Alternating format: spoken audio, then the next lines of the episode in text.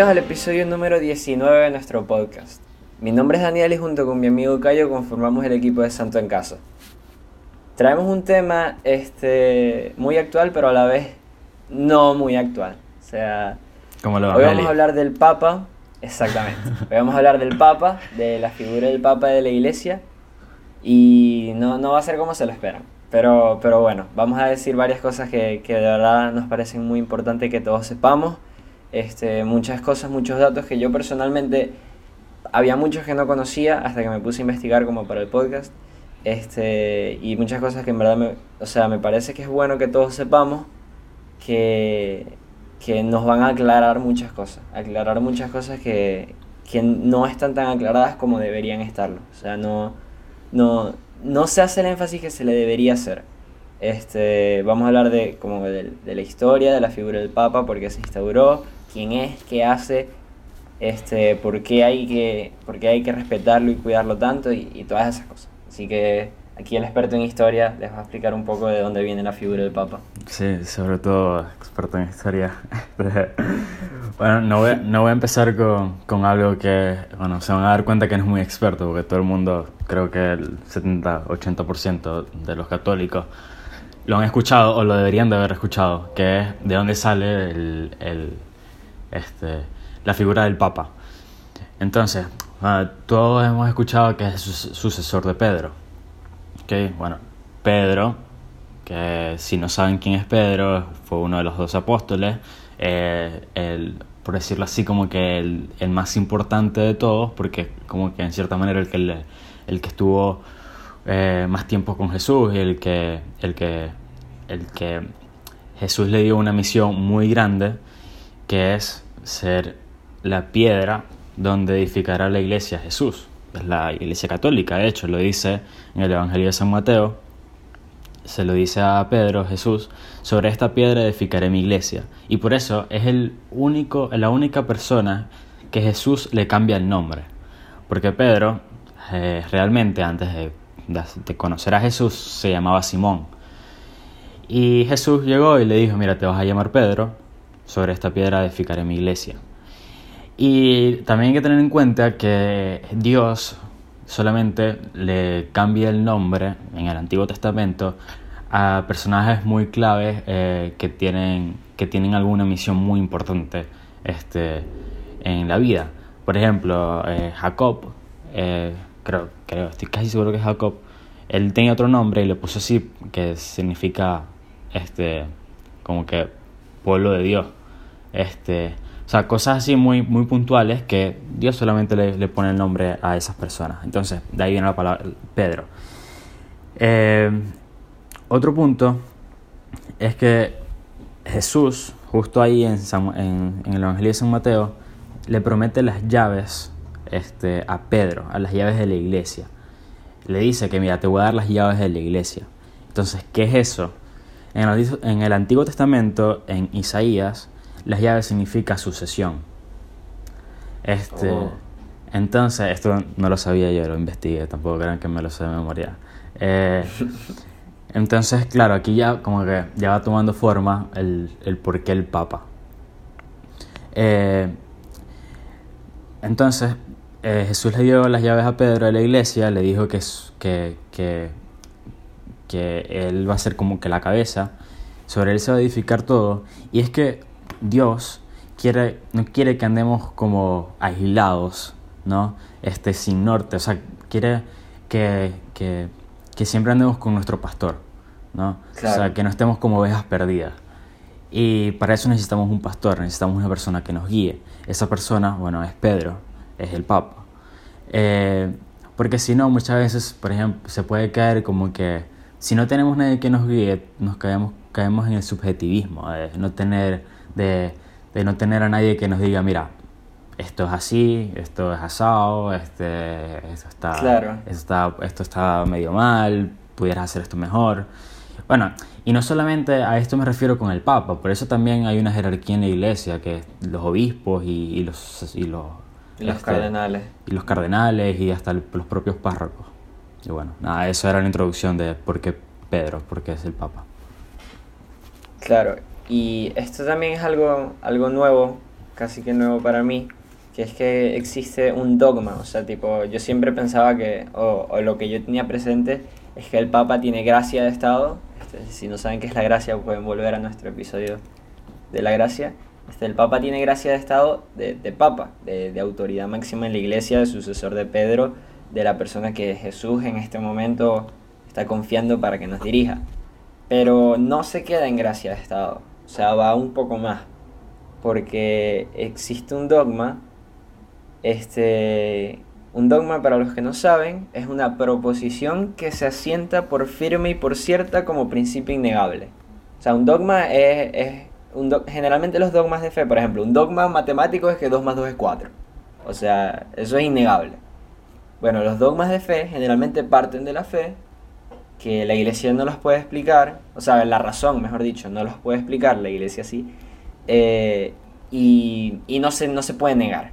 Este, generalmente se escucha el dogma de la Inmaculada Concepción de la Virgen, el, el dogma de la Asunción. Bueno, el Papa Francisco, bueno, el Papa Francisco no, el Papa tiene un dogma que es el dogma de la infabilidad papal, que habla de que cuando el Papa está hablando en materias de, de, de religión católica, el Papa no se equivoca básicamente, el Papa es infalible. Pero no es, tan, no es tan sencillo, no es tan fácil. No es que el Papa todo lo que diga es santa palabra, tampoco así. Sino que este, el Papa es un hombre pecador, claramente. Eso, eso no lo vamos a negar. El Papa puede cometer pecados de pereza, el Papa le puede costar levantarse en las mañanas, el Papa le puede dar fastidio preparar la audiencia, el Papa a veces puede cometer pecados de gula, querer, querer comer un poquito más, etcétera, etcétera. El Papa peca así como tú pecas, así como yo peco. Todos pecamos. Pero, ¿qué pasa? que cuando el Papa está hablando como pastor y doctor de la iglesia, el Papa no se equivoca. Pero no solamente cuando está hablando como Papa y doctor de la iglesia, porque él puede ser Papa y doctor de la iglesia y estar hablando con eh, estar hablando de fútbol y equivocarse, o estar hablando de medicina. Entonces no basta solamente que sea autoridad, sino que tiene que ser enseñando a toda la iglesia universal. Pero ¿qué pasa? Que eso no basta, porque él puede estar dando una catequesis de invitado en, no sé, en una, en una audiencia del, de los, no sé, de la iglesia evangélica, por ejemplo. Allí está hablando como máximo autoridad católica, pero no basta, no basta, ahí también se puede estar equivocando. Porque tiene que estar hablando, eh, estar haciendo, o sea, cuando él está hablando en la iglesia evangélica no está haciendo uso de toda su autoridad, porque está como invitado, no está como autoridad. Entonces, tiene que estar hablando como pastor y doctor, tiene que estar enseñando a toda la iglesia universal. Tiene que estar hablando con toda autoridad y tiene que hacer cosas son únicamente de fe y de costumbre. Ahí es cuando el dogma aplica. Entonces, cuando el Papa está celebrando misa y está dando una homilía, entra ese dogma, entra ese dogma, porque se cumplen las cuatro cosas. Está hablando como máxima autoridad de la iglesia, está hablándole a toda la iglesia universal y está hablando de temas de fe y de costumbre. Entonces, este, con esto que es lo que yo, lo que yo quiero decir, que es que nosotros no estamos en posición para decir el Papa está haciendo las cosas bien o el Papa está haciendo las cosas mal. El Papa está haciendo las cosas como Cristo quiere que las haga. Si tú te lo calas está bien y si no te lo calas está bien, pero eso es lo que Cristo quiere. Entonces hay que confiar, hay que confiar en el Papa, porque le hacemos mucho daño a la iglesia cuando hablamos mal del Papa. Como que, imagínate que, que Messi empieza a hablar mal de su director técnico bueno, ¿Qué vas a pensar tú del, del Barcelona? está el ejemplo, bueno, no sé. Yo creo que la mayoría que nos, nos escuchan no ven fútbol, pero este. bueno, cuando Messi casi sale del Barça empezó a hablar mal del presidente, bueno, se vio feo, pues. O sea, eso habló muy mal del Barcelona como institución. este O por ejemplo, un hijo que está hablando mal de su papá. Eso habla mal de la familia. Entonces, ¿Cómo nos vemos nosotros como hijos de Dios cuando estamos hablando mal del Padre que Él nos dejó? Porque, porque el Papa, el Papa que está en el momento en el que esté de la historia, es el Papa que Cristo nos dejó, el Papa que Dios quiso que fuera. Entonces hay que entender que primero nosotros no estamos en autoridad para decir que el Papa se está equivocando o está haciendo las cosas bien, porque está haciendo las cosas como Dios quiere que las hagamos debido a este dogma. Y segundo, que le hacemos mucho daño a la iglesia cuando hablamos mal del Papa.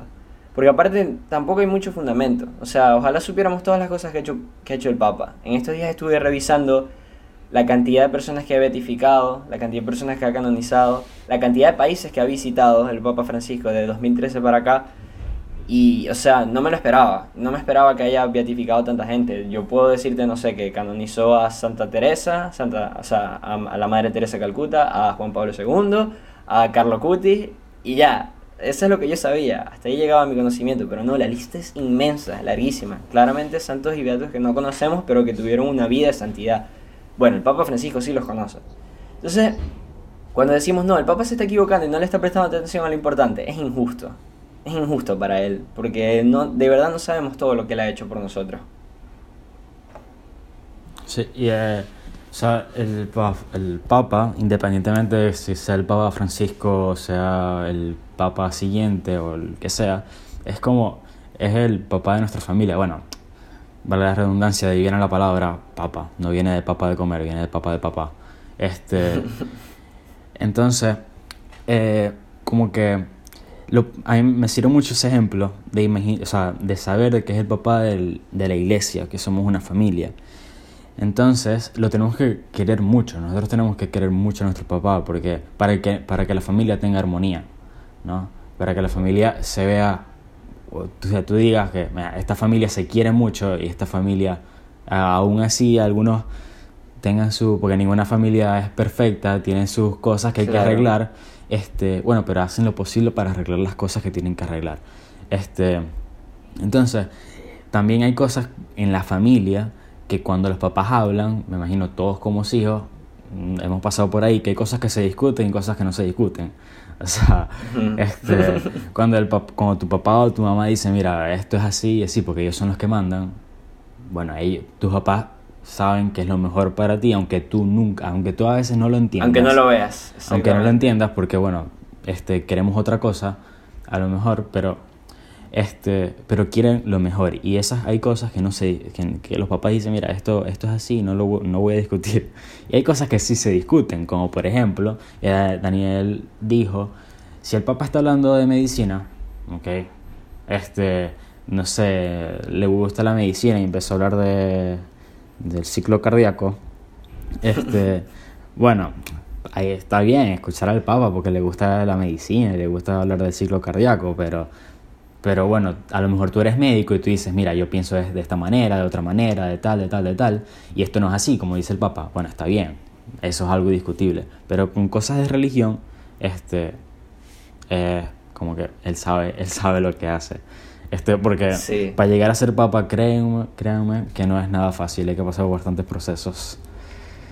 Sí, si uno busca la biografía, todo lo que hizo el Papa Francisco antes de llegar a ser el Papa Francisco, todo lo que hizo siendo Jorge Bergoglio, que fue presidente de la Conferencia Episcopal Argentina, fue obispo, fue encargado de la diócesis de Mar del Plata, después fue cardenal, siendo cardenal lo intenta, casi fue, casi termina siendo papa primero que, que Benedicto, este, o sea, si uno se pone a investigar la historia, se da cuenta que es un camino, un camino bastante largo. Y, y nada, en verdad el mensaje que yo quiero dejar más que todo es que, es que hay que ser humildes. Hay que ser humildes con, con las cosas que dice el Papa, porque, porque Él es el que está a la cabeza y Él es el que sabe. Él es el que en su corazón tiene las cosas que Cristo quiere que tenga. Y, y como que yo acabo de decir, o sea, este, el papá de familia. Ahí cuando tu papá te dice como que, mira, no sales, hoy no vas a salir y ya él sabe por qué lo dice. Este, yo me acuerdo que, que una vez, no me acuerdo cómo fue la historia, pero nada, me habían invitado a una fiesta yo no, no podía ir. Eh, o sea, mis papás me dijeron, no vas, no vas, o creo que fue un amigo que le dijeron, no vas a ir, no vas a ir, porque no vas a ir. Y, y en esa fiesta terminaron asaltando. Entonces, como que ahí, no sé, como que la cosa estaba un poco insegura por, por alguna razón, en verdad casi no me acuerdo este, como que los papás saben lo que hacen, por la gracia de Estado que tienen por ser papás, lo mismo con el Papa, o sea, como que confiemos en él, que él sabe lo que está haciendo y, está haciendo cosas muy buenas. Bueno, yo para terminar mis puntos, nada, que este, recemos mucho por, por el Papa, porque bueno, es nuestro, nuestro papá y uno reza por las personas que quiere. Este, y a veces que uno, a lo mejor, a muchos me imagino que les ha pasado que se acuestan, se duermen o están todo el día bravos con sus papás, igual uno lo sigue queriendo con muchísimo. este Y bueno, y, y, y, rezar por él, rezar por él. Este, y nada, eso es lo que quería decir. ya terminé. Sí, el Papa pide mucho, justo el Papa Francisco pide mucho que recemos por él porque, porque está consciente de lo mucho que lo necesita.